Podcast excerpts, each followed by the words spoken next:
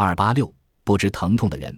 安徽省休宁县有个女孩子名叫金晨，她全身对疼痛没有丝毫的反应，不论是针刺还是骨折，或者是皮破肉烂、鲜血直流，她都不知疼痛，是一个世间少有的没有疼感的奇人。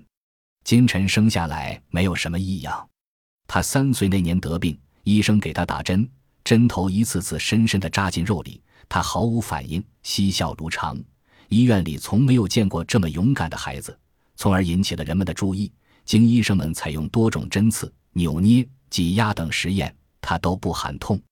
据他母亲回忆，在孩子一岁多刚长出乳牙时，口中经常流血，起先没引起家长的注意，后来才发现舌头尖和舌边已被他自己咬破。孩子不但不哭，还照常吃东西，照常咿呀学话。他会走路以后，因为没有痛感，不知什么是安全，什么是危险。造成多处伤残，比如在他自己会拿东西吃时，刚离火的滚烫的面颗，他抓到就往嘴里塞，手指头和嘴唇被烫起泡，一点也不在乎，照常大口吞食。